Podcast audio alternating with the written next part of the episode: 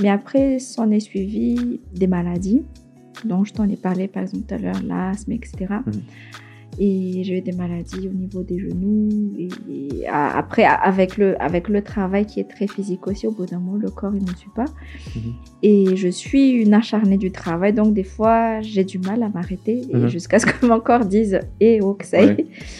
Et, et, et, Covid est passé par là, qui a fait que, entre autres, moi, personnellement, j'ai pris beaucoup de poids. Mais quand je dis beaucoup, c'est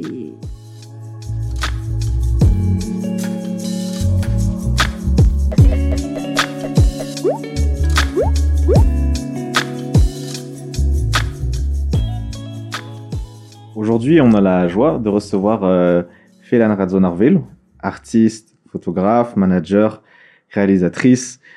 Merci d'avoir répondu euh, à notre invitation. Bah, c'est un plaisir. Bah, merci en tout cas pour l'accueil, Axel. Et super ravi. Et c'est super sympa de venir dans votre studio. Ah, ça fait plaisir à entendre. Alors, euh, ça fait maintenant un peu plus euh, de dix ans que tu fais carrière dans la photographie et aussi donc, la réalisation de films tu as accumulé de nombreuses sélections et récompenses. Alors, je vais lister un petit peu. Euh, tu as été lauréate Afrique au féminin de Canal Plus University. Mm-hmm. Tu as remporté le prix Paritana d'aide à la production. Le deuxième trophée, prix. Deuxième prix. Mm-hmm. Merci pour la précision. Euh, le trophée Millennials 2023 du jeune leader de moins de 45 ans dans la catégorie rayonnement à l'international. Mhm. Et dernièrement, tu as été sélectionné pour participer au Mandela Washington Fellowship. Ta renommée n'est plus à faire hein, dans le domaine, je pense, de tout ce qui est euh, audiovisuel à Madagascar. Euh, on va retourner un petit peu en arrière. Mhm. Euh, pour résumer ton parcours académique, tu as commencé tes études supérieures dans le domaine de la communication. Mhm. Et ensuite, tu as décidé d'étudier la photographie. Tout à fait. Pourquoi être passé de la communication à la photographie? Qu'est-ce qui a fait que tu as switché euh, à un moment donné? Bah écoute, euh, j'ai pas switché. En réalité, je cherchais une école de photographie à Madagascar, mhm. chose qu'il n'y avait pas et qu'il n'y a pas encore mhm. jusqu'à ce moment.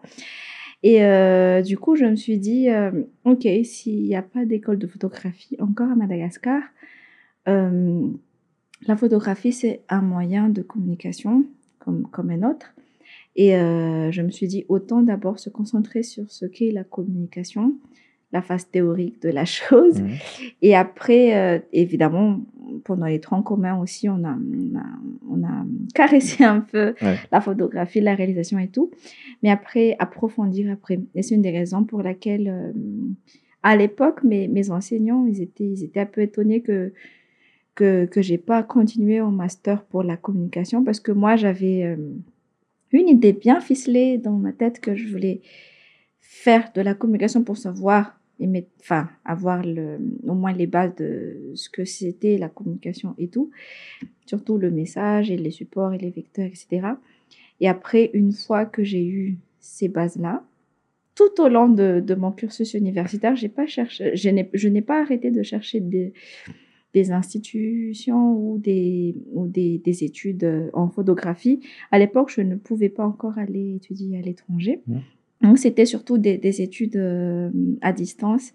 Et je me suis mise un, un deadline que voilà, une fois euh, licence en poche, j'entame la route petit à petit vers la photographie. Mmh. Donc voilà. Donc c'est pas c'est pas tant un switch, mais c'est c'est une suite logique de ce que j'avais en tête à l'époque. Ouais. Et est-ce que euh, tu peux peut-être un peu euh, nous expliquer, parce que comme tu dis, il n'y a pas encore euh, d'école, on va dire, spécialisée justement mm-hmm. dans, dans l'étude de la photographie. quand toi, tu as appris, enfin, qu'est-ce qu'on apprend en fait, toi, quand, quand on apprend, quand on étudie la photographie, c'est quoi On apprend quoi en fait dans le fond? Ben, on apprend beaucoup de choses.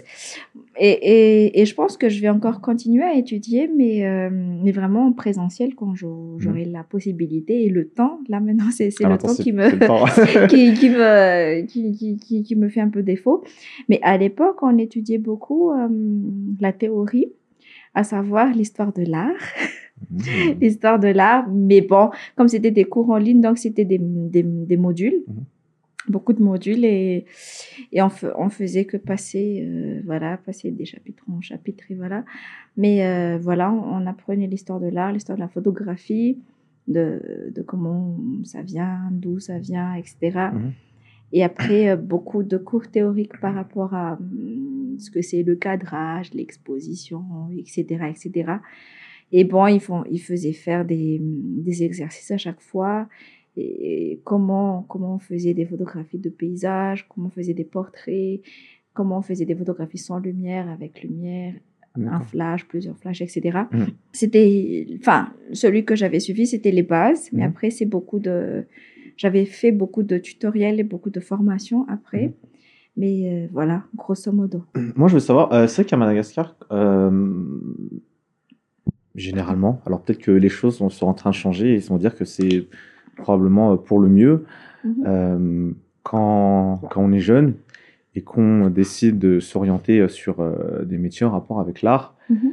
est-ce que à l'époque, ça a peut-être, euh, je sais pas, peut-être créé des interrogations peut-être chez toi, dans, dans l'entourage? Et est-ce que toi-même, à un moment, peut-être, tu avais des doutes peut-être sur la viabilité, euh, au moins en tout cas financière, de, du chemin que tu choisissais? Oh que oui, oh que oui. En réalité, j'avais créé euh, mon entreprise, donc c'était une Mhm. agence de photographie en 2012. Mhm. Et à l'époque, je travaillais euh, pour une grande entreprise hein, dans la distribution cosmétique. Et euh, mais j'ai vu que c'était pas c'était pas fait pour moi. Et j'avais décidé de, de tout arrêter. J'étais arrivée au point où, où j'étais malade, j'étais hospitalisée sur mon lit d'hôpital. J'ai dit, je dis à ma mère, viens, on rédige ma lettre de démission. Et voilà, elle m'a dit, tu vas faire quoi? Je dis, ah ben, je vais travailler pour mon compte. Et bien sûr, euh, à l'époque, ben, euh, vivre de sa passion, n'était pas donné. Mm. Et oui, des doutes, il y en avait plein, plein, plein, plein, plein de comment ça va être viable? Il y a des moments où, oui, ça se passait plus ou moins bien, mais après, il y a, il y a la saison morte aussi. À l'époque, je faisais un peu de tout, du- du- des mariages, des baptêmes, des fêtes, euh, des anniversaires, etc. Mhm. Mais euh, voilà, c'était chaque mois était un défi. Tenir les deux bouts était un Ouais. défi.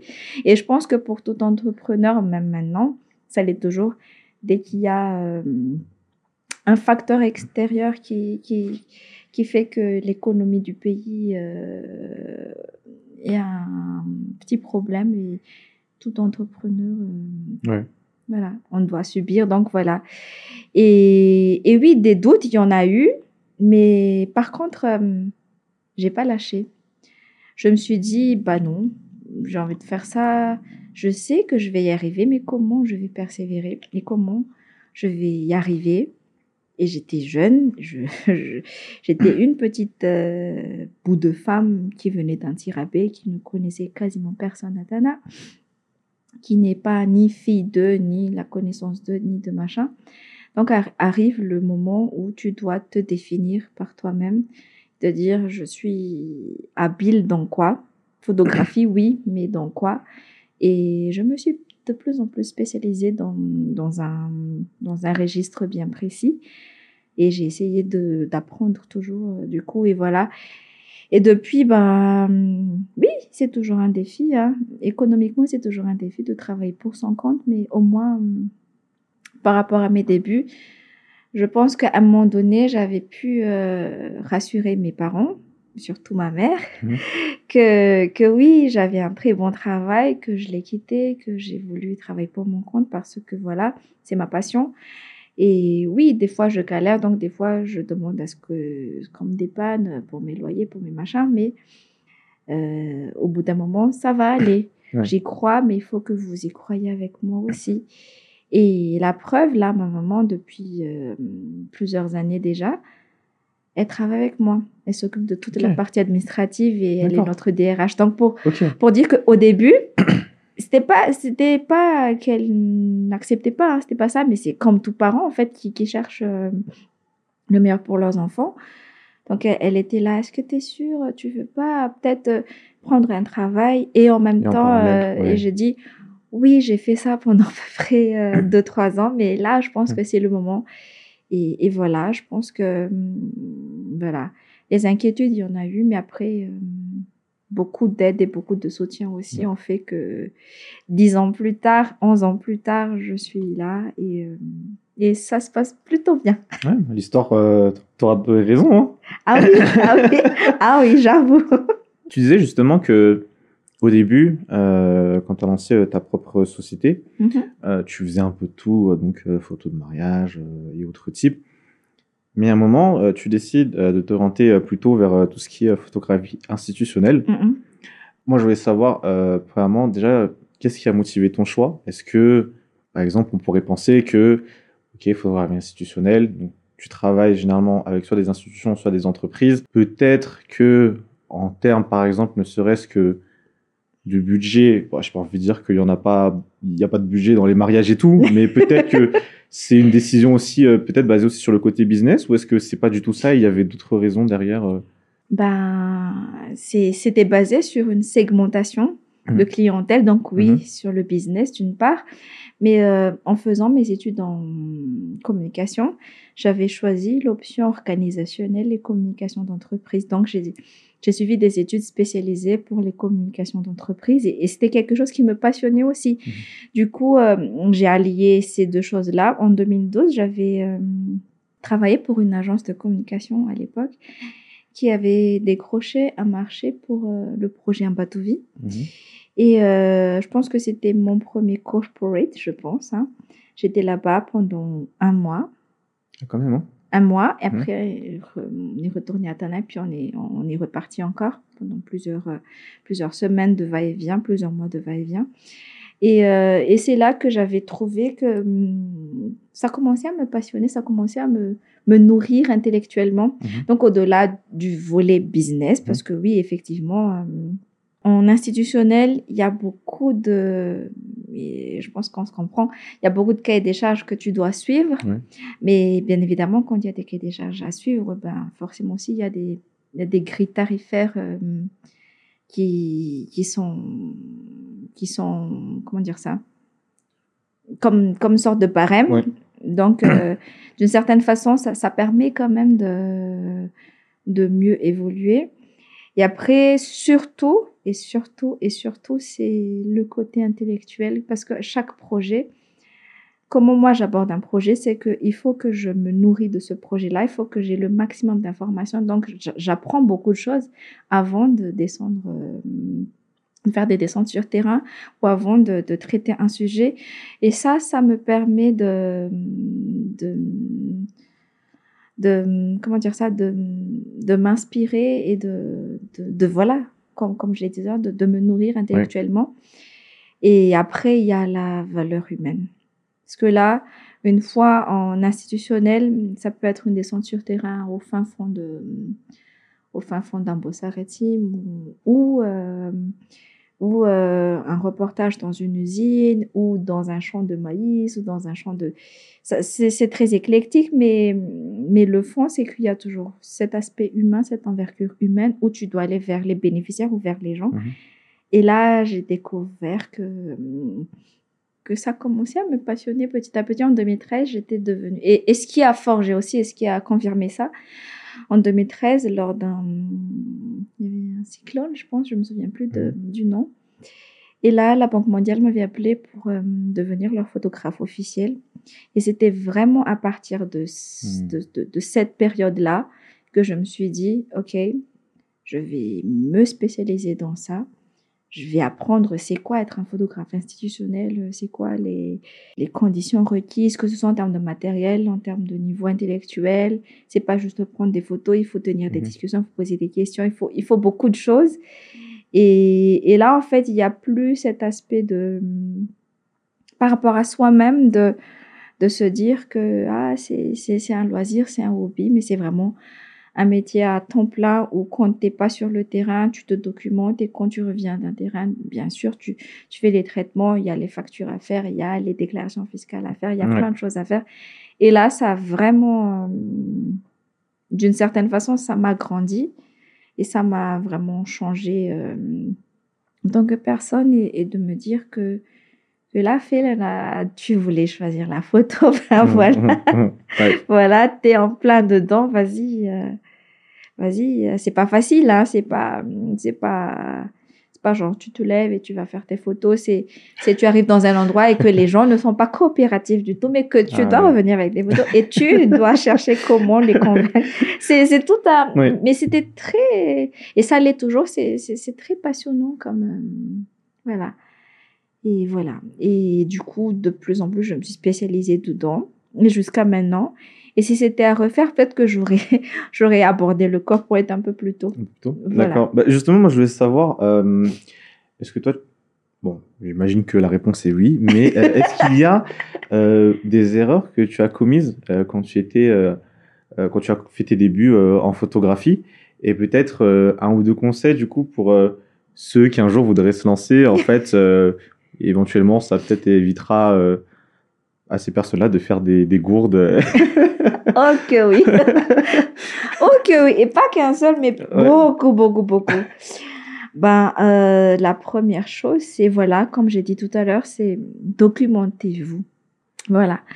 Documentez-vous avant et, et à un moment donné, sachez aussi dire non. Hmm. Quand il y a quelque chose qui ne vous parle pas, quand il y a un petit din, din, din dans la Mhm, tête, mhm.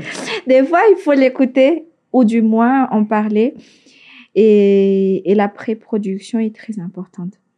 La plupart de nous, artistes euh, malgaches dans le monde de l'audiovisuel, euh, on se dit on est amateur, on est machin, on se donne pas le temps pour la pré-production. Et pourtant, c'est la pré-production qui assure tout après, que ce soit dans ce qu'il y a à faire, dans ce qu'il y a pas à faire, et pareil, le contrat. Je parle pour la partie institutionnelle, Ouais. mais même pour les mariages et les événements. Parce que oui, il y a des fois où, où on s'était mis d'accord avec le client que c'est deux heures de, de shoot, mais 12 heures plus tard, tu es encore là. Ah ouais, d'accord. Oui. Il n'y a pas de euh, réajustement tarifaire derrière no. après. non. Et voilà, euh, ben, quand tu débutes, ben, Mhm. tu, tu souris bêtement et Ouais. tu dis OK, merci, mais au fond de toi, tu exploses. Et ou sinon, ben, ne cessez pas d'apprendre. Voilà. Parce que, et n'ayons pas peur de demander quelque chose quand on ne connaît pas. Hmm. Et surtout, il y a les tabous, il y a les, il y a les fades dans des endroits et tout ça que ce soit dans des endroits ancestraux ou euh, dans des églises, ça peut être partout ou dans des palais euh, présidentiels ou dans des bureaux. Les gens, on est au service des gens. Ça, il faut se le dire. On n'est pas là pour être je suis le je suis. Il faut beaucoup d'humilité avec ce métier et on est au service des gens. Et quand on est au service des gens, il faut qu'on soit à l'écoute, mais vraiment à l'écoute pour de vrai, mais pas Ouais. je suis à l'écoute parce que j'attends que le chèque il sorte. Là, ça marche Ouais. pas. Et surtout, surtout, ben, il faut toujours apprendre de ses erreurs et essayer de d'en faire de moins en moins. Moi, je suis très maladroite. Et par exemple, c'est très à la mode les je sais pas comment ça s'appelle déjà les, les accroches d'appareils photo où il y a les petits euh, Il y a un nom. Ok, d'accord. Il y a un nom, je pense faudrait que. que je vois ça.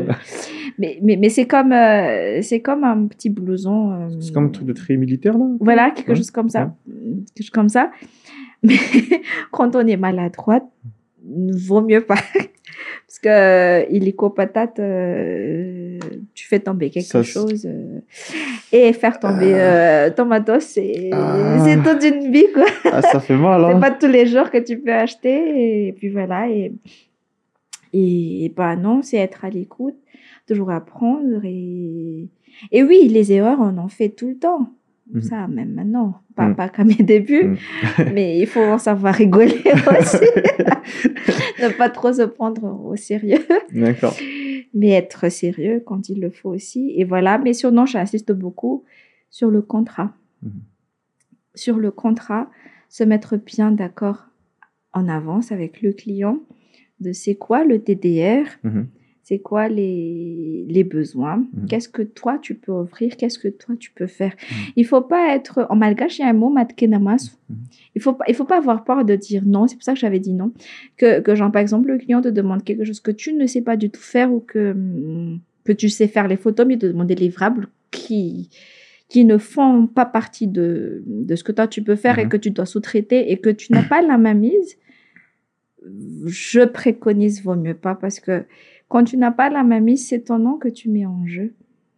Et quand tu mets en jeu ton nom, d'une expérience vécue, quand tu mets en jeu ton nom, j'ai mis 10-15 ans à, à placer mon nom, Mm. mais du jour au lendemain, ça peut partir. Voilà. Tu peux travailler très dur, mais du jour, il suffit juste d'une petite Ouais, erreur et tout part. ouais.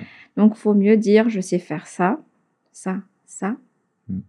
et pouvoir s'arrêter. Peut-être dire que peut-être X ou Y peut faire ça, mais Ne voilà. pas prendre la responsabilité de la chose, en fait. Et, ouais. et ne pas se dire oui, je peux faire et, et sous-traiter et machin, et après Ouais. tu nous. Parce que quand tout va bien, il n'y a pas de souci, hein. Et tu gagnes des sous, ça faut se le dire. Mm. Mais quand tout va mal, ouh, ça fait mal. Ouais. Voilà. quand la personne chez qui tu sous-traites euh, décroche pas le téléphone ou te dit euh, ouais il y a X choses euh, retard machin Voilà, et ça, euh, voilà, et puis, euh, bah écoute, hein, il faut savoir aussi, quand il y a des bourdes, Mm. il faut savoir rattraper très rapidement. Si par exemple, je pense que tous les photographes du monde ont déjà eu ça, si par exemple ton flash ne marche pas, comme ça, Mm. pile au moment où tu dois pas rater ta photo, Mm. bah écoute, hein, tu ne vas pas paniquer et dire à ton client, oh, ça fait dit, j'ai pas de, j'ai pas de flash. Mais par contre, il faut réagir très rapidement. Il faut changer tes réglages très rapidement. Euh, si par exemple, tu as un problème technique et que tu dois reprendre la photo, tu vas pas dire, s'il vous plaît, euh, replacez-vous, il faut que je reprenne la photo parce que mon matos a pété. Et tu dis, s'il vous plaît, vous avez cligné des Ouais. yeux, s'il vous plaît, euh, regardez par ici, on va Ouais, refaire pas mal ouais, pas mal l'astuce pas Alors, mal l'astuce oui, oui, il faut savoir parler aux gens Mm. parce que on se place en tant que professionnel. Si les gens font appel à nous, c'est que nous sommes censés être les professionnels. Mhm. Et, euh, et ça aussi, les gars et les filles, hein, les, les, les batteries ou les cartes oubliées Ouais. ou les batteries à sec, ayez toujours au moins euh, une solution de rechange. Ça, je dis tout le temps parce que, voilà, des fois, on est à perpète et on ne peut pas revenir ou des trucs comme ça. Donc, euh, il faut prévoir plus. Et même en termes de temps, si le client vous dit deux heures de shoot, prévoyez trois heures. Mm. Parce qu'après, si vous acceptez un autre shoot ou un autre projet l'après-midi ou la soirée, Ouais. que quand ça décale, ouh, là, ça fait mal aussi. ouais. Et c'est beaucoup de stress inutile. Donc, essayez toujours de... Mais c'est toujours le contrat, le contrat, Mhm. le contrat. Ça, j'insiste beaucoup parce que pas plus tard que récemment, il y a eu beaucoup de... La photographie a fait parler beaucoup d'elle. Mhm. Et je pense que on aurait pu euh, éviter ça. Le collègue photographe aurait pu éviter ça s'il a pu faire un bon pré-prod euh, en amont, un bon briefing, un bon contrat et bien savoir se documenter de où tu vas aller, qu'est-ce qui qu'est-ce qui est permis, qu'est-ce qui n'est pas permis. Mm. Et voilà, mais Mm. comme dans tout métier. hein, Ouais. voilà. Ouais, merci hein, pour les conseils Euh, en 2014 Yes. avec euh, ton mari vous lancez euh, Fireflies On a rebrandé. rebrandé ok Voilà. est-ce que c'est ta boîte donc que vous avez rebrandé Yes. ok d'accord qui est donc une agence de production du visuel et événementiel c'est bien ça À l'époque, oui. À l'époque, Mhm. ouais. Euh, alors c'est vrai qu'après avoir commencé euh, dans la photo, on peut dire que ça semblait être, on va dire, le, le next step euh, le plus logique, euh, Mhm. d'une certaine manière. Mhm. Euh, ce rebranding, donc, en fait, il s'est fait pour quelle raison? Je veux dire, il y avait une, une opportunité qui, qui, qui est venue toc-toquer à votre porte et donc vous êtes dit, bon, bon bah, allez, euh, on tente et donc on, on rebrand en fonction euh, Mhm. la boîte ou... Bah oui, en fait, les opportunités, euh, ils ont toqué, ils ont toqué depuis, euh, elles ont toqué à la porte depuis à peu près fin 2012 pour la partie film et vidéo. Mais à l'époque, moi, je, je, je, je me suis encore focus dans, dans la photographie. Et pareil, en 2013, j'ai dit euh, oui, mais pas encore maintenant. Mais aussi, c'était venu de quelque chose de très hilarant, vous allez rigoler. À un moment donné, j'ai commencé à avoir une équipe. J'étais la seule fille de l'équipe. Et à l'époque, quand j'avais créé euh, mon agence de photographie, ça portait mon nom, Philana Radzonarville. Mais à l'époque, il était, euh, il était, comment ça s'appelle? Il était à la mode d'avoir des tenues où il y avait le logo de, il y avait Imago, Luxari et tous nos, tous nos confrères. Et imaginez-vous euh, des gars qui portent des chemises avec euh, le nom Radzonarville. comme, euh, comme euh, logo Ouais. derrière et devant, c'était ridicule. C'était enfin bon, c'était le nom de la boîte, mais, Ouais. mais voilà, et je me suis dit à un moment donné, ah non, c'est pas possible, faut trouver un nom. mais alors là, trouver un nom, c'est pas donné. hein. Ah, c'est compliqué. C'est comme qu'on doit chercher une signature pour euh, qu'on fait sa CN pour la première fois. Là, euh, c'est Ah, pas je évident. comprends. Et voilà, et puis on a commencé à avoir petit à petit des, des demandes en vidéo, institutionnelles et tout. Mais après, surtout en termes d'opportunités, il y a eu le, le numéro 2 de la FMI qui était venu ici. On faisait, on faisait déjà de plus en plus de vidéos, mais pour des mariages, des événements. Mhm. Mais en termes de corporate, en 2014, on a eu le numéro 2 de la FMI qui était venu ici. Et là, euh, on s'était dit vraiment que il faut que ce soit quelque chose de sérieux quand même. Et, et puis, euh, Parce que vous a contacté pour une prestation. J'étais déjà parmi, euh, parmi leurs prestataires en tant que photographe. Ouais. Mais après, euh, il y, a, y a une équipe communication de Washington qui nous a contacté. Qu'est-ce que, bref, on a vu que vous avez fait des vidéos, mais pour, euh, pour des, des événements, euh, pour des particuliers. Mhm. Mais, mais il va y avoir notre numéro 2 qui va venir à Madagascar. Est-ce que vous pouvez couvrir et photos et vidéos? On ne veut pas avoir deux équipes différentes parce que voilà, c'est des personnalités où euh, il faut des personnes habilitées, qui est accepté par le, le système déjà et que voilà, en termes de sécurité, quelqu'un qui, qui connaît déjà les process et tout et tout, qu'il ne faut pas s'approcher, il faut machin, il faut Mm. machin. Et, et là, on s'était dit, bah oui, on relève le défi, viens, on le fait alors. Et il y avait beaucoup de TDR et tout. C'est comme avec la photo, mais c'était juste, euh, je disais juste, hein. c'était en vidéo en, en plus. Et, et là, on n'avait pas encore de nom, c'était encore fait la narration mais on a fait. On n'a plus mis le- les, les, les chemises avec mon nom, mais, mais on s'était mis euh, tous euh, chemise grise, je pense, quelque chose comme ça.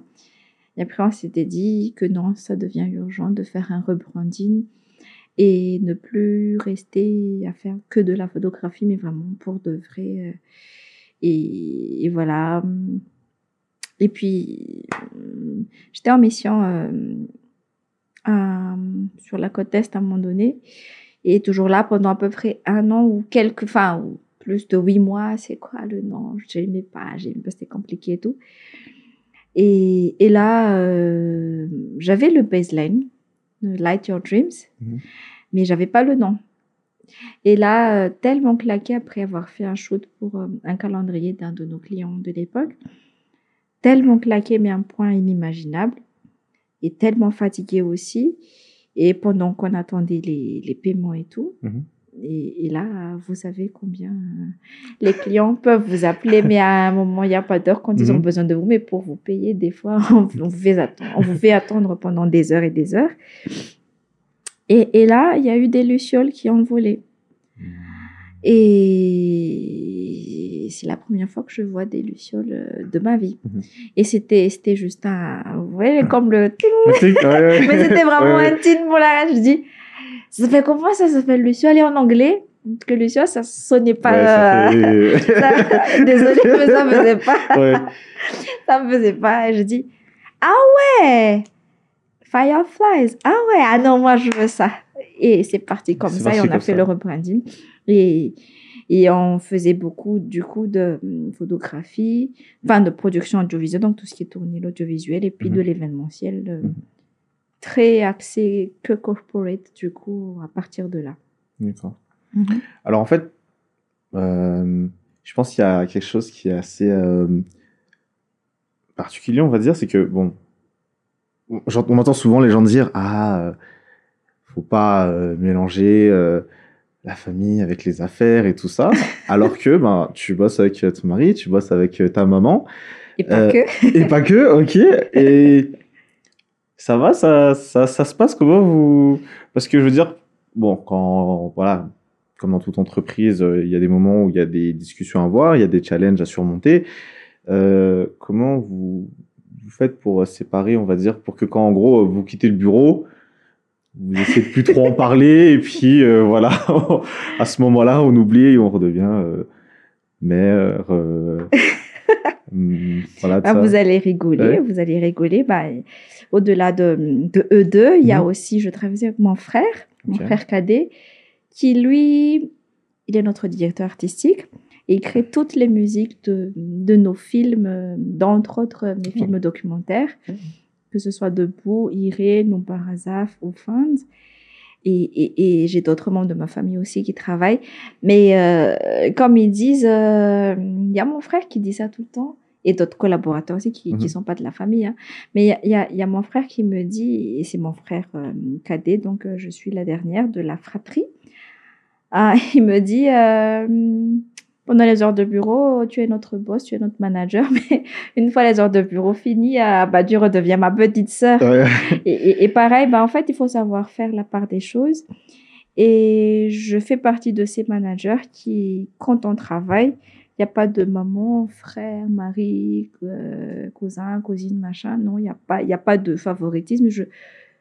Tous ceux qui me connaissent sachent que hum, je suis très dans la méritocratie et je milite beaucoup dans la méritocratie, homme, femme ou handicapé ou euh, personne valide ou autre. C'est c'est pas c'est pas ça qui, qui, définit une personne. Donc là, la force des choses en fait que, que ce sont des personnes de ma famille, mais euh, c'est surtout dans la productivité et euh, voilà. Et il y a cette fusion, cette cohésion. Par exemple, avec mon frère, on est très fusionnel et que quand je crée quelque chose, quand je crée un film ou quand j'écris, il suffit juste que hum, qu'on prenne le temps, qu'on discute un peu de ah j'ai envie de ça, ça, ça, ça, ça. Et il me faut des musiques qui parlent de ça, ça, ça, ça, ça. Et pendant une semaine, on se voit pas. Il est dans son bureau, il crée sa musique. Moi, je suis dans mon coin, j'écris Mhm. avec ma, la page blanche euh, qui fait très mal à tous ceux qui écrivent. Euh, et là, après, ben, quand on se concerte, après, ben, tout se switch à fond, tout se, tout se rejoint. Mhm. Toujours Ouais, à comme les fois. Lego, ça se, Ça se. euh, ça il y a une se- ouais. compréhension qui. Comment dire ça Qui se. Qui se crée et qui se. Ouais. C'est, j'arrive pas à expliquer, mais voilà, il y a, y a- y a ce lien qui, qui, qui n'arrive pas à se défaire. Mais après aussi, quand il faut dire qu'il y a quelque chose qui qui va pas ou qu'il y a des défis ou il y a des, des- des- bon parce que ça fait partie de mon travail, ça fait partie de, de de travail de toute personne qui dirige aussi. Ben là, tous ceux qui travaillent avec moi savent que il y a pas de on est amis, il y a pas de on est de la même famille Mhm. au boulot, on est tous dans la même enseigne, il ouais. n'y a pas de traitement de faveur. Et là, c'est pas moi, Mhm. c'est le client qui est qui est roi, c'est le client Mhm. qui est notre boss comme comme ils disent déjà. Et voilà, c'est on est focus sur le deadline et le livrable et puis Mhm. voilà, chacun a ses objectifs à faire et et oui, quand il faut cogner la table parce que quand il faut, ben voilà. Mais sinon, c'est peut-être c'est surtout aussi la philosophie de comment j'essaie de depuis le début quel type d'entreprise moi je voulais. Mhm. Je voulais une entreprise où on, on grandit ensemble, qui Mhm. se considère comme une famille. Et j'essaie d'inculquer cette valeur-là, qu'on est ensemble, on grandit ensemble. Les réussites d'un de, de, d'une des personnes de l'équipe, c'est la réussite de tout le monde. Mhm. L'échec d'une des personnes de l'équipe, c'est l'échec de tout le monde. Donc euh, voilà, si, si un tel a bien réussi un travail à un travail donné, Mhm. bah, c'est super, c'est pour toute l'équipe. Euh, Par Ouais. exemple, le prix millénial, je l'ai reçu, mais c'est pour toute l'équipe. Pour ouais. Mais si par exemple, il y a un tel qui n'a pas qui n'a pas pu respecter son deadline ou des trucs comme Ouais. ça, bah, c'est toute l'équipe qui morfle. Ouais.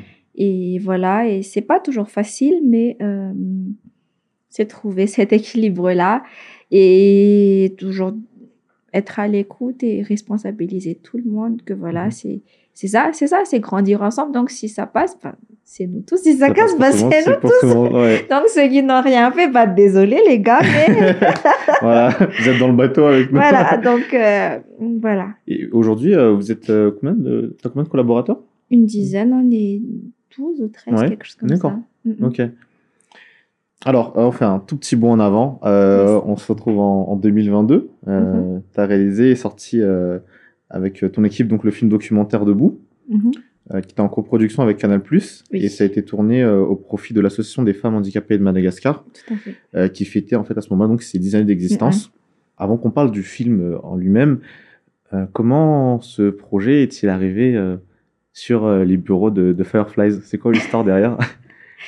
Bah, L'histoire derrière, c'est des femmes. Mhm. Donc, euh, avec Unzatine, la DG de Canal+, on mhm. était... Euh, parce qu'auparavant, j'avais déjà réalisé euh, le film documentaire Fins. C'est un petit film documentaire court qui a fait que je sois la lauréate de Canal Plus University en 2019. Et après ça, en 2021, j'avais réalisé un film pour Canal Plus où je mettais en avant les femmes de Canal Plus. J'avais donc les femmes leaders. Donc, savoir l'envers du décor que être une femme leader, ça requiert quoi? Et derrière le fait d'être une femme leader, il faut être une femme, une mère, et après euh, une femme leader dans, mhm. son métier, donc euh, une, professionnelle. Mhm. Et je pense qu'à partir de ça, j'ai beaucoup travaillé avec, avec Canal+, avec Kunzatine, il y a eu euh, cette même vision et cette même fusion. Est venu le jour où Fanzara Zakabon est venu voir Onzatine et après, par la suite, venu me voir. Il nous a parlé de, justement de la célébration des 10 ans de, de AFAM. Et si on était open pour euh, réaliser un public reportage, je l'avais dit à l'époque, mhm. euh, pour l'association, pour ça. Et avec Unzatine, on n'a pas hésité du tout. On s'était dit, mm, OK, mais, mais nous, on ne fait pas de public reportage. Par contre, moi, j'ai dit, je voudrais bien faire le film, je voudrais bien réaliser le film, mais je ne fais pas de public reportage parce que c'est quelque chose de très engageant. Donc, si on veut le faire, on fait un, bon film documentaire. Euh. Après, j'ai suivi aussi beaucoup de formations avec Campus Université, d'autres euh, d'autres enseignes. Donc, je, mm dis, c'est le monde de faire un bon film documentaire qui, toujours dans cette mise en lumière de la femme. Donc, euh, toi, ça t'intéresse aussi, moi, ça m'intéresse. Ok, qu'est-ce qui nous empêche? Donc là, est devenu, comme tout projet, c'est l'aspect budget. Mhm. Et là était venue l'idée de, OK, c'est, quelque chose qui nous, qui nous touchait à cœur et tout. On s'est dit, bah, OK, on va coproduire le film euh, ensemble pour faire quelque chose. Et, et voilà, c'est pas qu'elles sont des femmes handicapées, qu'elles, doivent hum, s'attendre à avoir un, quelque chose de, de simple, mais qu'on, mm-hmm. qu'on puisse leur donner la, la mise en lumière qu'elles méritent d'avoir par rapport à leurs défis au quotidien et voilà, donc Fanza est venu nous voir après ça. On a eu beaucoup de réunions avec Fanza, Onzatine, Fela et moi-même. Mm. Et c'est là où est venu debout. Euh, voilà. Ouais. Euh, le film a été projeté euh, donc en fait lors d'une de la cérémonie de clôture de cet anniversaire, mm-hmm. cérémonie qui avait été placée donc sous le haut patronage de la première dame mm-hmm. et était présent aussi lors de cette cérémonie. Il y avait beaucoup de de femmes euh, leaders dans leur domaine respectif, beaucoup de, mhm. femmes influentes, euh, aussi bien euh, au niveau de, du monde politique, économique ou culturel. Mhm. je veux savoir, est-ce que à ce, jour-là, peut-être, tu ressens une pression particulière vis-à-vis de... Non? Non. Ça... La pression était avant. Ouais. La pression était de pendant l'écriture du film, pendant le tournage et le montage du film, de comment je pouvais euh, retranscrire le plus honnêtement possible mhm. à leur valeur, leur vie à travers le film. La diffusion, non, j'ai pas du tout de pression. Au contraire, j'étais contente que ces personnes-là étaient là. Mhm. Parce que c'était les personnes qui, qui, sont destinées à voir ce, ce, genre de film. Ils sont destinés à voir le, le quotidien de ces personnes handicapées-là et, et, mhm. toujours dans cette cette, euh, cette vision de militer pour la méritocratie. Donc là, je pense que Debout a, a, bien rendu hommage parce que là, on a eu quatre profils de quatre femmes handicapées. Oui. Fela, qui, est, qui est la présidente nationale de AFAM, mais qui est aussi le manager de, de, du centre Simba Tour, où elle accueille des enfants handicapés et où elle essaie de, de, de donner des éducations et tout ça, et de les, de les accompagner au mieux. On a eu Norina, qui est une chef euh, à Majanga mhm. et qui dirige une équipe de jeunes ou très dynamique, hein, la dame. C'est vraiment, euh, moi je l'appelle la dame de fer. non, mais, mais vraiment, elle se lève à 4 heures du matin, mais comme tout euh, chef et traiteur, elle finit très tard. Mais mhm. la dame, jamais elle te dit qu'elle est fatiguée. Ah ouais. Et toujours en sourire. Et il fait chaud à Majinga. Mais la dame, elle... Ah. Euh, si, si elle peut voir cette vidéo, bah, Coco Norina, waouh, une femme très inspirante. Et puis, il y a eu Laj, Laj Anumenzanar, qui est une motivational speaker, qui, qui essaye euh, d'inspirer les jeunes et de, de les, les convaincre de prendre en main leur avenir. Mhm. Et oh là là, quand on suit aussi euh, son quotidien, de co- comment elle doit se débattre, avoir une place dans le bus, elle doit marcher, monter quatre étages euh, tous les jours. Là, tu te dis, waouh. Tu te dis, mes respects, elle n'a pas pu aller à l'école parce que voilà, elle est handicapée. Et elle, a, elle, a, elle a un de ses pieds qui, qui est handicapé et puis ses deux mains. Et, mais non, elle, elle est vraiment plus vivante que qui que ce soit dans, dans ce monde, Mhm. je pense. Et, et elle a une vision très précise de sa vie. Et, et, et cette, euh, cette force où ce qui ne nous tue pas nous rend plus forts, ça, c'est, ça, c'est, c'est vraiment une leçon de vie avec l'âge. Et puis, on a Marie-Claire qui vient de Thion, qui vient de Thionbé. Une maman, à l'époque, elle était maman d'un petit garçon de 7 ans à cause de la poliomyélite, on a dû le couper euh, juste euh, en, bas de, voilà, début de sa jambe. Mais elle a pu donner naissance à un enfant et voilà, c'est, dans le sud, elle est perçue comme euh, quelqu'un où c'est une maladie qui va se transmettre, quelque chose comme ça, des fois. Mais la femme, elle ne lâche pas, elle est crocheteuse et elle, elle est vendeuse ambulante aussi.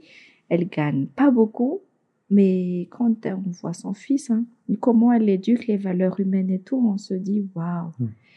Donc ça, c'est, c'était surtout la pression de pouvoir retranscrire qui elles sont, leurs défis, sans tomber dans le misérabilisme et le ah s'il vous plaît, ayez pitié. Non non non. Ouais, Et, et elles ne demandent pas la pitié de qui Mm. que ce soit. Au contraire, elles ont cette force-là. Et c'est elle qui nous dit, même à nous valide que, et arrêtez de vous plaindre, c'est bon là. ouais. Et c'était ça la plus grande pression. Et, et j'étais contente que ces personnes-là, on peut voir parce que voilà, il y a eu des dirigeants d'entreprise, il y a eu des élus, il y a Mhm. eu la première dame, il y a eu la présidente du Sénat, il y a Mm. eu toutes les femmes euh, élues. euh. Et, et j'étais très contente parce que ces personnes-là ont pu voir que oui, les personnes handicapées sont des citoyens comme tous les citoyens. Et, et oui, peut-être qu'ils sont handicapés par leurs membres, Mm. mais ici, hein, Ouais. oh là là, ça... Ça, ça s'arrête pas du tout et voilà, ce n'est même pas ayez pitié de nous, non, euh, c'est juste euh, la méritocratie, voilà. Et ben, j'imagine qu'au travers de quand toi tu tu accompagnes euh, ces femmes-là dans leur euh, quotidien, euh, je pense qu'il y y a un constat, je pense que tu as sûrement dû avoir, c'est le fait qu'il y a des infrastructures aujourd'hui, elles sont, pour ne pas dire pas du tout, euh, très peu adaptées malheureusement aux, Mm. aux personnes en situation de, de handicap. Parce que toi, tu penses que qu'est-ce qui pourrait être fait, tu penses, euh, dans ce sens-là, euh, pour améliorer leur quotidien euh? Ben, à l'époque, hein, euh, par rapport à maintenant, Mhm. euh, bah oui, il y a beaucoup de choses qui, qui doivent se faire, qui ont dû se faire en infrastructure, en quota de recrutement, en projet de loi, etc. Mhm. Mais là, euh, depuis, euh, depuis quand même un petit bout de temps, il y a fait là qui, à la sortie de, de mon deuxième film Irène, il y a fait Mhm. là qui a fait un petit plaidoyer, qui a d'une certaine façon dit qu'un an plus tard, les choses commencent à bouger. Grâce au film et grâce à, à tout le lobbying qui s'était fait autour du film, entre autres, ça, fait, ça, ça a fait faire son petit bout de, son petit bout de chemin Ouais. et petit Wow. bout de boom au, au cœur des gens. Et que voilà, il y a eu beaucoup plus qu'auparavant de, de personnes handicapées qui ont été recrutées. Il y a un projet de loi qui commence à avancer, ou si ce n'est, j'ai pas envie de me, me gourer, mais soit ça a avancé, soit ça a été euh, validé, quelque chose comme ça, un projet de loi qui a été qui a été mis en place depuis très très longtemps, depuis presque 20 ans, quelque chose comme ça. Et, euh, et, et que, que grâce, à, grâce à la sortie du film, cette mise en lumière, parce que c'est c'est pas tant le film, hein, c'est leurs histoires, donc c'est et, et je pense que c'est ça, les gens ne savent pas forcément c'est quoi le quotidien de ces personnes-là. Et, et je pense que là, avec euh, Fans, Zaunzati, Phil, on s'était dit, là, on a fait notre travail. Parce que Franchement, l'idée, c'est vraiment de, de faire changer petit à petit. Et même le regard des gens Mm. vis-à-vis des personnes handicapées ont changé. De ce qu'elle a dit, hein, Mhm, à l'époque, de ce qu'elle a dit, euh, si je ne me cours pas, c'est que les gens sont de plus en plus bienveillants. On ne demande pas la charité, elle dit, mais les gens sont de plus en plus bienveillants. Dans Mhm. les bus, les gens se lèvent. Ouais. euh, euh, S'il faut laisser passer la route pour les personnes handicapées, ben, Ouais. les gens prennent le temps de... Voilà. Au moins, il y a cette euh, bienveillance que je rabâche tout le temps. Mhm. Et c'est le travail de, de Mm. tout un chacun. Et, et d'ailleurs, Phil vient de sortir un livre euh, Mhm. que je conseille à tous de lire d'ailleurs, parce qu'elle y raconte euh, un livre autobiographique. Elle y raconte toute sa vie parce qu'elle, elle a vraiment vécu cet euh, acharnement de, et cette... euh, non, non, non. Ouais, c'est un peu mise à l'écart. Voilà, mise à l'écart, ouais. voilà. D'accord. Bah franchement, c'est super hein, de voir que vous avez vu, enfin que, que le film est, euh, D'une certaine avoir un- façon. ouais, d'une certaine façon, et puis a- apporter euh, sa pierre à l'édifice et faire avancer les choses dans, dans le bon sens. Mm, mm. T'en parlais tout à l'heure, ça permet justement d'ailleurs de faire une transition euh, vers euh, le film Irene, Iri. euh, dont l'avant-première a eu lieu fin mars. Oui, tout à fait. Dans ce film, c'est vrai que tu, enfin, tu parles d'un sujet qui est. Alors, je sais pas si le bon mot euh, c'est tabou, mais en tout cas, on n'en parle pas beaucoup, c'est vrai, euh, qui dans la société, en tout cas aujourd'hui à Madagascar, qui est le cas des, des jeunes, euh, jeunes mères célibataires. Mhm. Euh, et dans le discours d'ailleurs que tu as prononcé lors de l'avant-première, tu mentionnes que bah, ces femmes sont conscientes de leur situation, souvent difficile, et qu'il n'est pas nécessaire de les rabaisser davantage en fait, Mhm. euh, et qu'au contraire, on devrait se montrer, voilà, comme tu disais, bienveillant et solidaire Mhm. euh, vis-à-vis d'elles. Pourquoi cet engagement justement peut-être euh, concernant ce sujet euh, sociétal euh, particulier, on va dire Bah écoute, hein, euh, pas que pour Irène, mais depuis Mhm. toutes mes œuvres euh, engagées sur la femme, je, hum, d'une certaine façon, hum, je me suis dit que professionnellement, je suis toujours dedans, mais j'ai pu faire ma route petit à petit. J'ai pu poser mon nom. Et, là arrive le moment où quand on est artiste, on doit être un vecteur de, changement ou un vecteur de, même pas de sensibilisation, mais un vecteur d'un message par rapport à une situation donnée. Et du coup, moi, j'ai pris, euh, j'ai pris la thématique de la mise en lumière de la femme et justement ces sujets qu'on voit tous les jours, qu'on prend pour acquis, qu'on juge ou pas. Et j'ai essayé de, les aborder d'une autre manière, euh, la manière la plus honnête possible, pour une très très bonne raison. La première raison, c'est très personnel. Cet engagement-là envers la femme, c'est très très personnel. C'est, comme j'ai dit à l'avant-première, c'est pour rendre hommage à ma maman. Rendre hommage à quelqu'un, c'est de son vivant. Un jour, peut-être que j'aurai le courage ou pas de faire un film euh, sur qui elle est, sa vie, etc. En tout cas, une chose est sûre, c'est que ma maman, elle a eu son premier enfant, donc mon frère aîné, très jeune. Mais vraiment très jeune, par la force de la vie. Et elle avait, comme tout le monde, elle avait des rêves. Elle voulait devenir magistrat. Mais elle a, elle a déjà commencé ses études en Katsu et tout. hein. Mais elle a tout laissé. Mais vraiment, quand je dis tout laisser, c'est tout laisser pour se concentrer à nous et faire en sorte que nous, ces enfants, nous devenions quelqu'un, comme on dit, euh, que, nous, que nous puissions suivre euh, notre passion ou notre route. Et ça, je trouve ça vraiment louable. Donc, si on reprend depuis le début, Fans, c'est un film. C'est l'histoire d'une mère de famille qui est femme de ménage, qui cumule 4 à 5 travails tous les jours pour subvenir aux besoins de ses enfants parce qu'elle n'a pas pu terminer ses études. Elle, je pense qu'elle a, elle, elle s'est arrêtée à- au sixième ou cinquième. Et elle voulait pas que ses enfants reprennent le même chemin qu'elle, que- qu'ils deviennent femmes de ménage ou gardiens, trucs comme ça. Donc, elle, elle travaille vraiment tellement dur pour pouvoir leur offrir euh, de meilleur. Et ça, on est suivi les femmes de Canal+, comme j'ai dit, c'est les faces cachées d'être une femme professionnelle, c'est qu'il y a beaucoup de choses. Il faut assurer le rôle de femme épouse, le rôle de mère, et il y en a qui sont pas mères et qui se font lyncher par la société, par choix ou pas par choix. Et puis, euh, leur travail aussi, que quand leurs enfants sont malades, ben non, ils ne peuvent pas dire euh, je ne vais pas travailler pendant une semaine, mais Mm. si elles peuvent avoir une journée ou une demi-journée, c'est déjà ça. Donc, j'ai essayé de montrer ça que mm, oui, il y a la femme de ménage qui on s'était dit ah ouais, c'est dur, mais être une femme de carrière aussi, c'est pas facile. En est suivi de bon. Être une femme qui a un handicap, c'est pas facile, mais voilà, tout est là, le mental et le cœur. Et au final, euh, Irène, femme célibataire, donc voilà, comme j'ai dit, elles le savent. Elles sont filles mères, elles ont eu des enfants à 15 ans, à 16 ans, à 17 ans. Oui, com- comme tout le monde, qui ne fait pas de faute dans cette vie? Mais ça sert à quoi de les stigmatiser? Ça sert à quoi de les rabaisser? Est-ce que ça nous procure tellement de joie? Je crois pas. Mm. Mm. Si on leur donne des conseils, si des fois de temps à autre leur remettre un peu à l'ordre que, et s'il vous plaît, arrêtez vos conneries, là, là, là, là, là, faites ceci, ou je sais pas, qu'est-ce que vous avez besoin, etc., etc.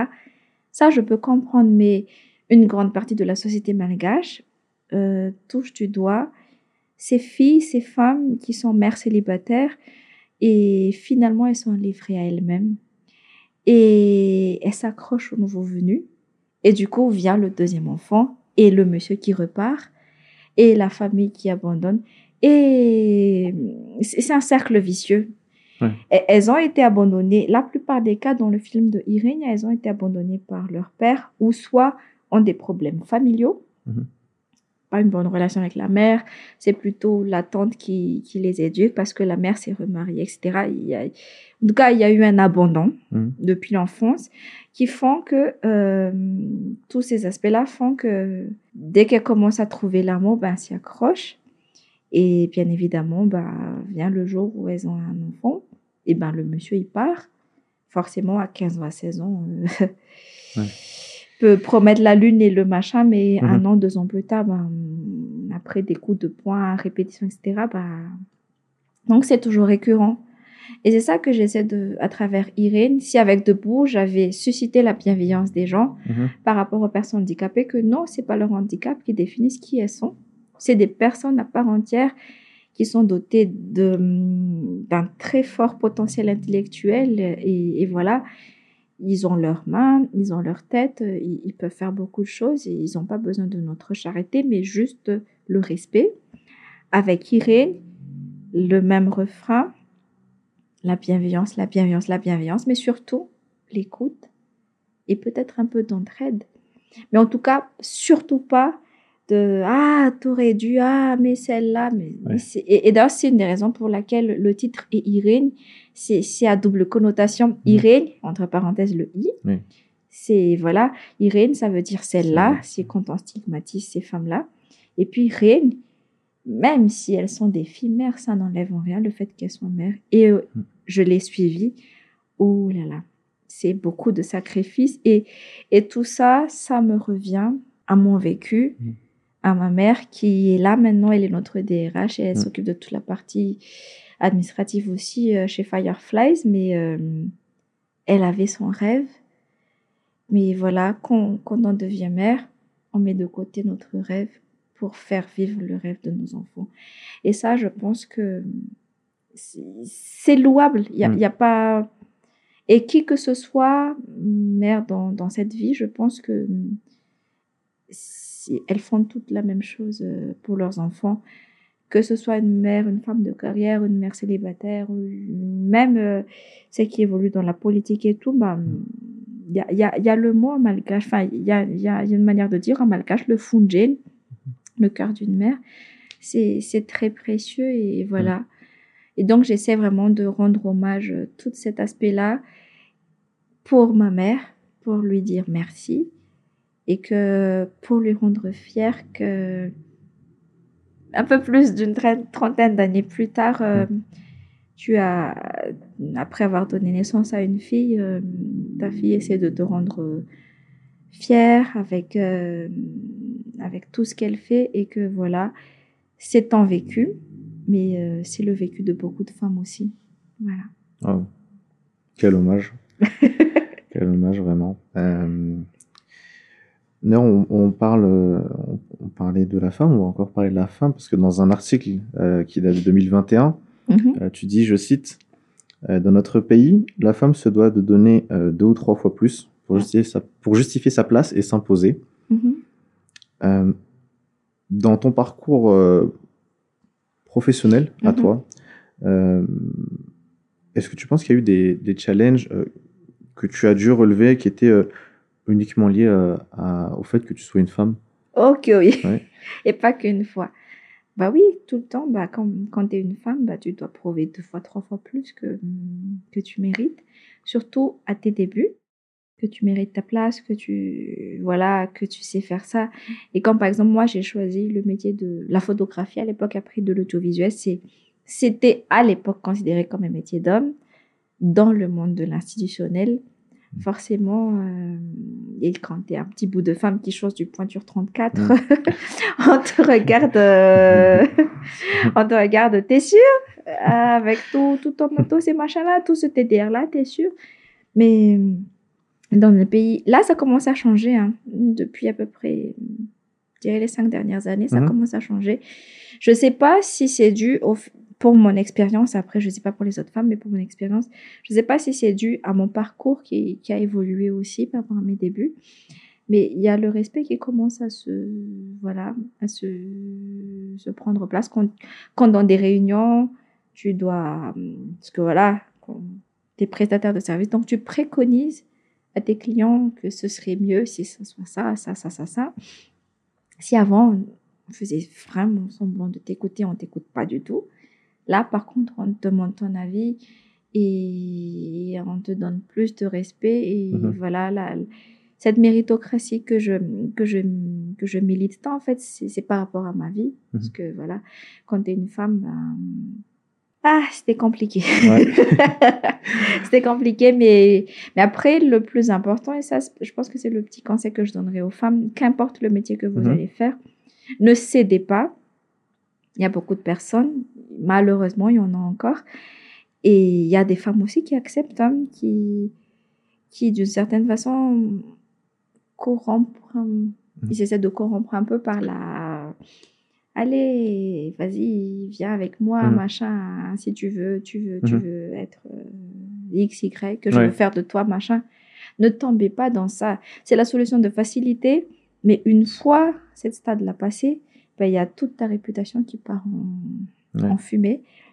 Peut-être que ça prendra un peu plus de temps de créer ton chemin, mais vraiment dignement.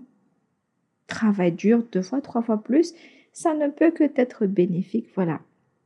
Mais fonce, fonce, fonce. Il n'y a que le travail qui paye. Apprends et travaille. Mhm. Et prouve de par qui tu es quand tu es sur le terrain, si tu es photographe. Sois classe. Mhm. Ne va pas avec des jeans distro et machin. Et pourtant, tu dois photographier une convention à Novotel ou à Mhm. Radisson, par exemple. C'est désolé de, de dire euh, des endroits et une situation précise, mais Mhm. c'est un exemple. Ouais.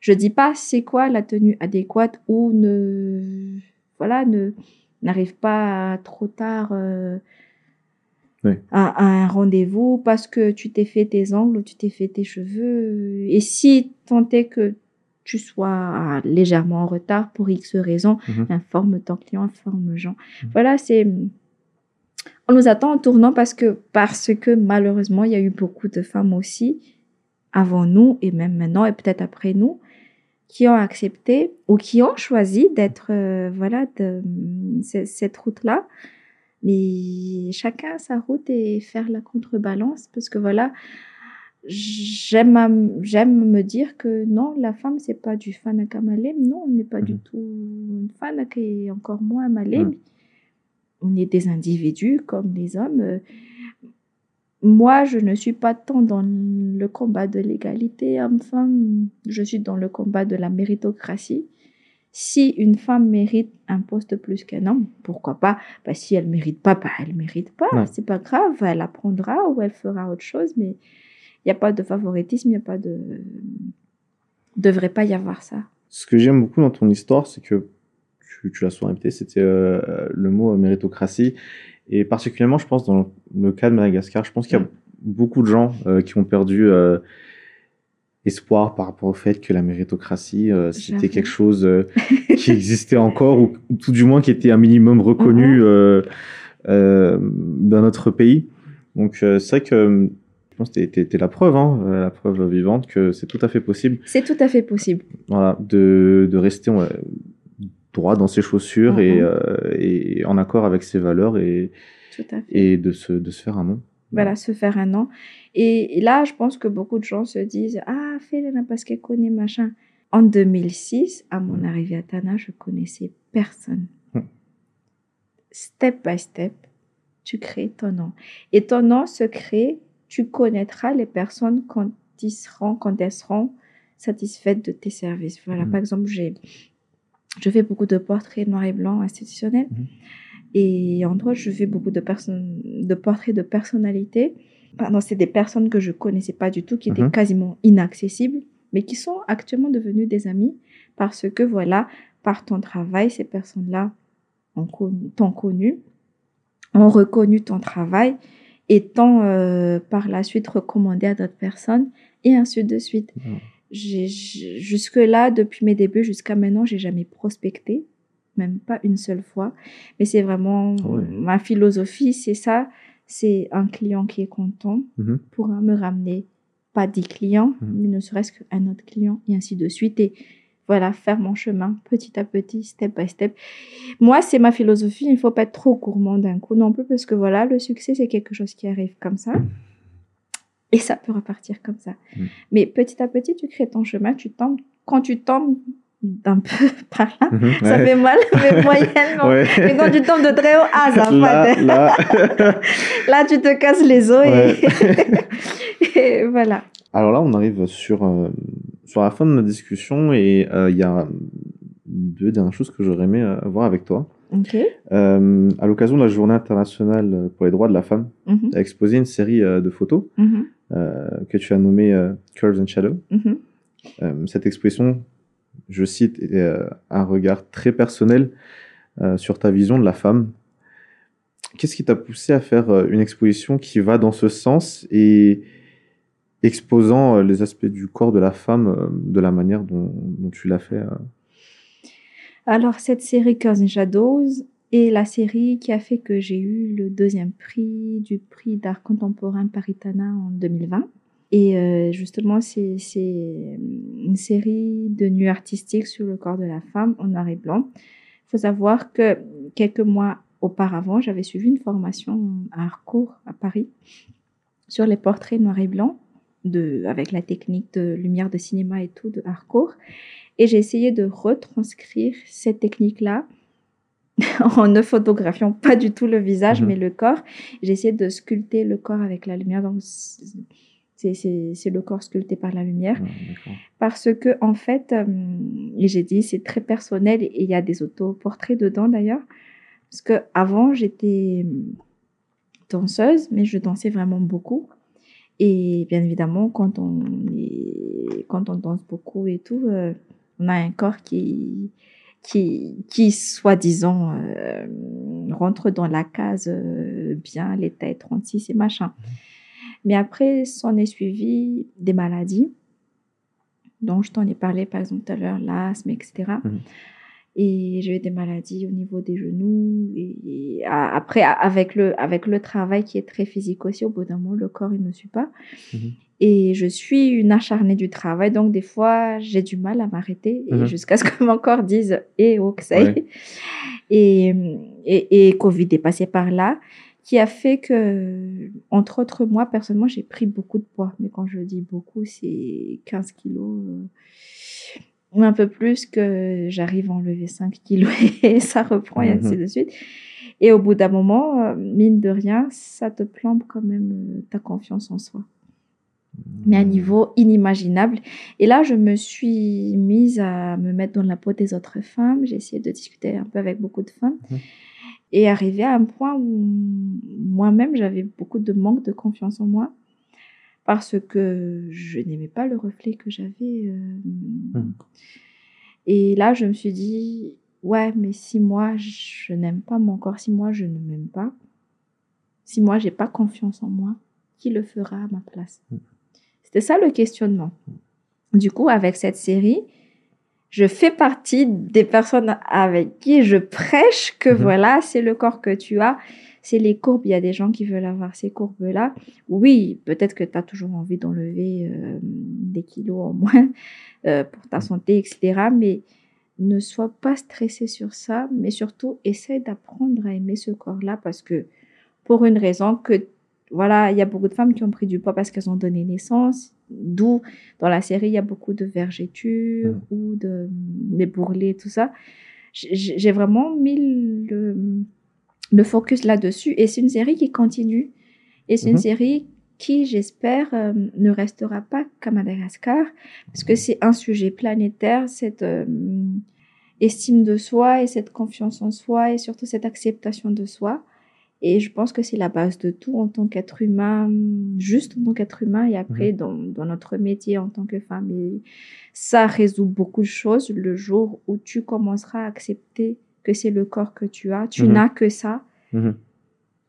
D'une certaine façon, arrête de le malmener, essaie d'accepter. Et puis, si tu veux l'améliorer, tu peux, mais sans pour autant te stresser parce que à un moment donné, ça devient maladif. Et là, euh, tu passes à côté de ta vie. Et voilà, fais-le pour être en bonne santé si tu veux changer quelque chose. Mais en tout cas, tu as des vergetures, ok, c'est peut-être pas euh, le standard des magazines, mais c'est Mhm. quoi? Il y a toujours une histoire derrière. J'ai Ouais. pris beaucoup de poids parce que pendant le temps de Covid, j'étais très malade, j'ai failli y passer. Mais voilà, euh, j'étais alitée pendant deux mois, mais je suis vivante. Le titre Debout, Debout, c'est oui, c'est par rapport à leur handicap, mais surtout c'est très personnel aussi parce que j'étais très malade euh, 2021. J'étais très malade, j'étais alitée aussi pendant à peu près deux mois, deux mois et demi, quelque chose comme ça. Euh, on m'avait diagnostiqué euh, une sus- suspicion de cancer de l'estomac à l'époque, et dû au stress, au travail et beaucoup de choses. Et, et voilà, quand, quand on est face à tout ça, on se repose vraiment les questions les plus importantes. Euh, Qu'est-ce qui est important et le reste, on enlève. Et puis voilà, au final, il te reste toi, Mm. ta famille. Et, voilà, et tu essaies de, de trouver par où euh, t'accrocher. Et une fois que tu t'en sors, ben, quand tu tombes, tu ne peux que te relever, être debout. Et, voilà, c'est pour ça que, entre autres, j'ai choisi aussi ce titre-là, vraiment debout. C'est quoi quoi qu'il se passe dans la vie, d'une certaine façon, on tombera tous, par choix ou non, mais on ne peut que se relever et être debout. Et voilà, la série, c'est surtout une ode à la femme de se dire que quoi qu'il se passe, notre corps échange avec le temps, avec beaucoup de facteurs, mais c'est pas grave, by the way. C'est pas grave, mais il faut savoir accepter ça et avancer petit à petit avec ce corps-là. Bah, si les pantalons 36 ne rentrent plus, bah, achète. euh, Achète la tech. voilà. Et puis, Et, puis finalement, bah, les courbes, elles Mhm. sont. Quand j'ai fini la série, et, et surtout, le format que j'avais choisi, c'était un format euh, presque artériel. Mhm. Et j'avais choisi que ça soit, euh, ça soit élancé comme ça. Et vraiment, quand j'ai vu toutes les photos, c'est là que je me suis dit, ah, mais c'est magnifique. Ouais. Ça t'a même aidé en fait, c'était comme une thérapie non, pour toi. mais c'était une Ouais. thérapie pour Ouais, moi. c'était réellement une thérapie pour moi. Là, là, je me dis, ah, j'aimerais bien revenir à ce corps-là, mais sans me, sans, Sans me forcer, violence, sans me faire violence, Ouais. mais voilà. Mais surtout, j'ai envie d'être en bonne santé. Être en bonne santé, c'est bien manger, bien dormir. Mhm. c'est un défi, ça. On a trop au et travail. bien s'hydrater avec le travail et tout. Mais voilà, c'est de se dire que voilà, on n'a qu'un seul corps. Mm. Il faut, il faut même pas le chouchouter, mais il faut, il faut être à l'écoute. Et c'est une série que j'espère vraiment que ça fera le tour, ça fera son petit chemin et que ça pourra aider d'autres personnes aussi. euh. Parce que voilà, si on n'a pas confiance en nous, si on ne s'accepte pas, qui va Mhm. le faire à notre place? Bah, franchement, euh, on espère, on espère que ça pourra euh, faire son bout de chemin. Euh, dernière question, euh, Yes. c'est pour savoir, après avoir, grâce à ton équipe aussi, réalisé autant de choses, après avoir eu autant de, reconnaissance, soit au travers de prix ou autres. Mhm. C'est quoi les projets qui t'attendent dans les mois ou les années à venir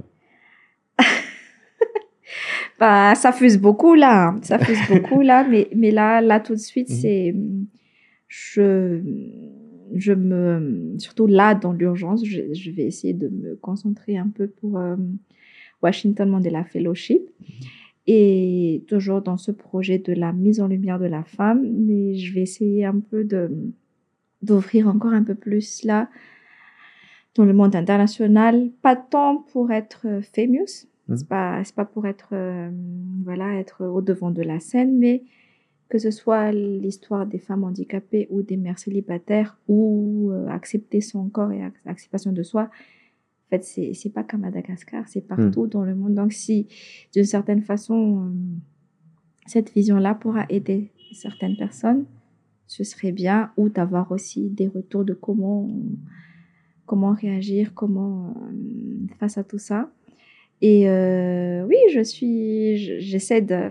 Il y, a- un projet qui commence à depuis quelques années qui, qui me trottine dans la tête. Je ne sais pas quand est-ce que je vais le réaliser. Mhm. Je me suis dit qu'il faudrait que je gagne un peu plus de prix international Mhm. pour pouvoir aborder ce sujet-là, parce que c'est un sujet qui est assez, hum, qui est assez, il faut avoir beaucoup d'ouverture d'esprit, parce que j'ai envie, voilà, j'ai envie toujours de, de voir la vie des gens, de se mettre dans la peau des gens et de se dire que oui, par les mœurs, ça peut être euh, bien, pas bien, etc., comme les femmes célibataires, mais euh, leur quotidien, c'est quoi exactement? Donc il y a un sujet qui vraiment me trotte dans la tête, Ouais. je ne sais pas quand est-ce que je, je pourrais le réaliser. Et, et voilà, peut-être que bientôt aussi, je vais plutôt aborder, je le fais déjà de temps à autre, hein, les séances de partage et tout, mais je vais essayer de, de faire un peu plus dans ce, dans, dans ce, dans ce registre-là. J'ai un, j'ai un leitmotiv qui s'appelle Inspire and be inspired. Mhm. Donc, je me suis inspirée de beaucoup de gens, de ma mère, de beaucoup de femmes leaders, de, de femmes de tous les jours au, au fil de mes, mes voyages. Mais j'aimerais aussi inspirer euh, les autres personnes à travers mes œuvres, à travers mon parcours, à, à travers mes échecs et, et mes réussites. Et, et voilà, donc je vais voir comment ça pourra prendre place. Mais en tout cas, je vais essayer de petit à petit euh, aller dans, ce- dans ce registre de partage. Peut-être pas de formation parce que j'ai pas encore l'habilité pour le faire, mais en tout cas, faire un peu plus de partage pour les jeunes femmes malgaches surtout, Mhm. qui désirent trouver leur chemin, que ce soit dans l'audiovisuel ou autre chose, mais Mhm. surtout de se dire que quand tu as un rêve, crois en ton rêve Mhm. et vas-y. Bah écoute, euh, je vais te dire merci, merci, merci pour cette discussion, euh, pour cet échange euh, où euh, bah, tu nous as partagé euh, pas mal de choses personnelles aussi, donc euh, je voudrais te remercier pour cette transparence, cette honnêteté. Euh, merci pour la confiance, c'est vraiment, je souhaite beaucoup de succès professionnel, mais avant tout, voilà, tout ce qui est autour de, de la santé et autres, vraiment, voilà, que ce soit une priorité. Merci beaucoup. merci beaucoup en tout cas de m'avoir accueilli ici. Axel, merci pour ta bonne humeur. Et à toute ton équipe, hein, on est très à l'aise. Du coup, voilà. Ça... Donc, je t'avais dit, je suis une pipelette, donc ça. ça aide, euh, moi ça m'aide. Merci.